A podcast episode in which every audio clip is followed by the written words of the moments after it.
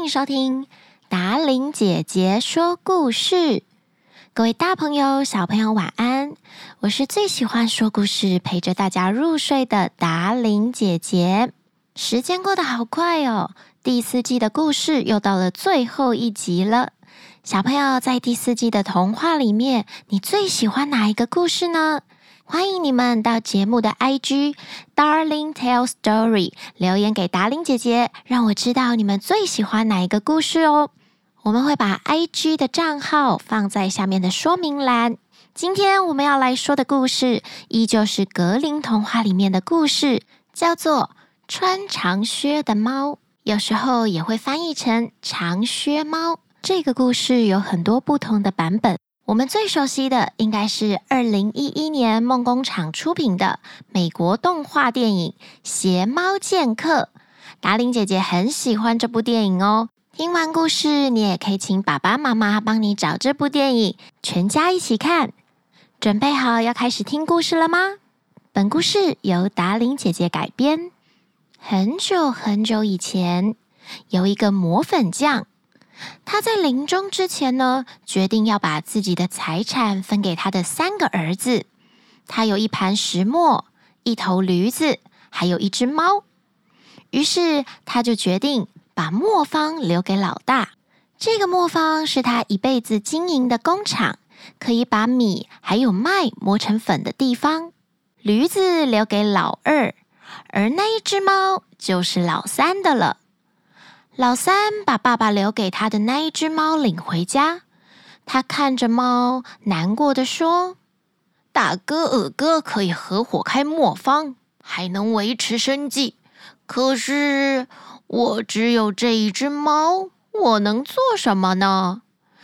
即使我吃掉猫肉，再把猫皮做成外套，到头来我也只能饿死呀。”猫咪在旁边听了主人的这番话，它假装没有听见。它稳重而严肃地对着主人说：“亲爱的主人，请您不必烦恼，只要你能给我一个口袋，再给我一双长靴子，让我能够方便在灌木丛里走路，那么你就会发现，你拿到的这份财产并不像你想象中的那么差。”主人虽然不太相信猫所说的话，但是他倒见过这只猫在捉耗子的时候能够玩弄灵巧的花招，而且还会倒挂着身体，或者它也会躲在面粉里装死。因此，老三心想，这只猫可能可以帮助他摆脱贫困。再加上现在的他，真的也只剩下爸爸留给他的这只猫了。于是，年轻人虽然有些怀疑，但是他还是照着猫的话去做了。猫得到了所有他想要的东西，他穿上长靴，把口袋系在脖子上，他用两只前爪握住口袋的绳子，然后他就出发到一座有很多很多兔子居住的树林里面去。猫咪把口袋里放了一些兔子们喜欢吃的东西，它躺在地上装死。这时，有一只冒冒失失的小兔子钻进了它的口袋，猫咪立刻把绳子一拉，毫不留情地把小兔子抓住了。猫咪得意洋洋地带着它的猎物小兔子去皇宫里求见国王。猫咪被引进到国王的住处后，他向国王深深地鞠了一个躬，然后说：“陛下，这只野兔子是我的主人卡拉巴侯爵委托我奉献给您的。”猫咪帮它的主人取了一个名字，叫做卡拉巴侯爵。国王回答说：“我谢谢他的礼物，他的礼物让我很高兴。”第二天，猫咪又出去躺在麦地里。还是握住那只张开口的口袋。这次，两只鹧鸪进到了口袋里面。猫咪一抽绳子，又把它们双双抓住了。随后，猫咪又像上次一样，把它们送给了国王。国王愉快地收下这对鹧鸪，还赏了猫咪一些钱。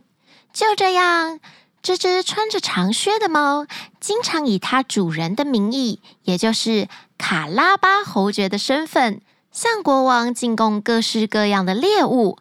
而国王当然觉得非常非常的高兴。有一天，猫咪得知国王要到一条河边游玩，而且还会带着国王的女儿，也就是世界上最美丽的那一位公主同行。于是，猫咪对它的主人说：“假如你能照我的话去做，您的好运就来了。您只要到那条河里面去洗澡。”其余的事情我都会帮您处理好。小儿子虽然不知道猫在玩什么把戏，可是他照着猫的话去做了。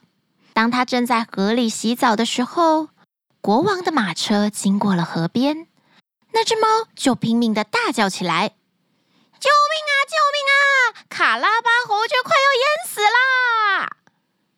国王听到喊声，从车窗里探出头来看。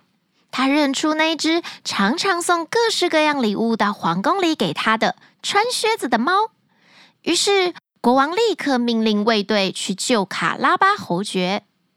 当卫队把侯爵救起来时，猫走进马车，对国王说：“卡拉巴侯爵在洗澡时来了一群小偷，虽然他大喊捉贼，可是小偷还是偷走了主人的衣服。”其实这只调皮的猫啊，早就把他的衣服藏在大石头底下了。国王听完以后，立刻命令管衣服的仆人选出一套自己最华丽的衣服送给卡拉巴侯爵。国王向侯爵表示了深深的慰问。侯爵穿上国王的衣服后，更显得帅气了。国王的女儿对他产生了好感。小儿子恭敬而温柔的看了公主几眼，公主便喜欢上他了。国王邀请侯爵坐到自己的车里面，一起出去游玩。猫看到他的计策快要成功，心里非常的开心。他一直跑在马车的前头，因为他还有新的计划。不一会儿，他遇见了一些农民在草地上面割草，于是。猫咪对他们说：“嗨，割草的老百姓，你们好呀！假如你们不向国王说这块草地是卡拉巴侯爵的，你们将被剁成肉酱。”国王经过草地时，果然问起这块草地是谁的呢？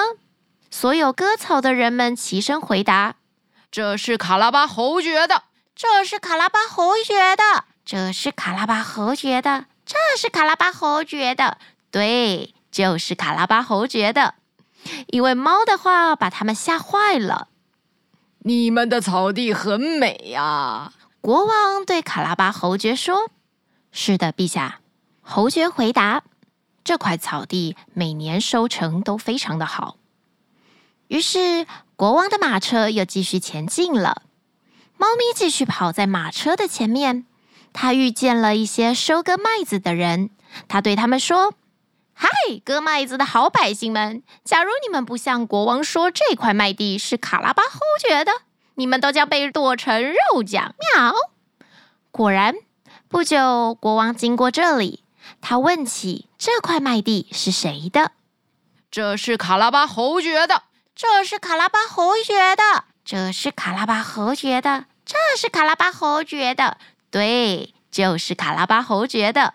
割麦的人们齐声的回答，国王又赞赏了卡拉巴侯爵，然后他们的马车又继续往前进了。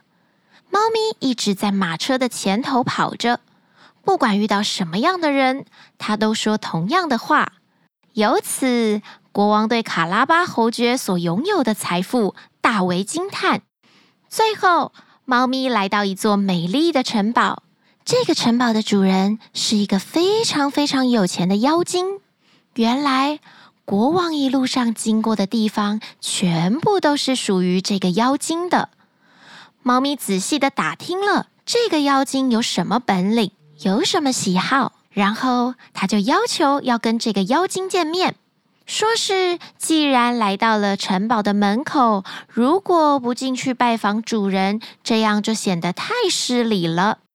见到妖精的猫咪对着主人说：“有人对我说，你有变成各种动物的本领。”“没错呀。”妖精粗鲁地回答着。“我可以证明给你看。现在我来变作一头狮子。”妖精刚说完，猫咪马上看到一头狮子忽然出现在它的面前，猫咪吓得要命。看到猫咪吓成这样，妖精才变回自己原来的形体。然后，猫咪又说：“还有人对我说，你有变成各种动物的本领。比方说，你可以变成全世界最小最小的动物，例如一只耗子或是田鼠。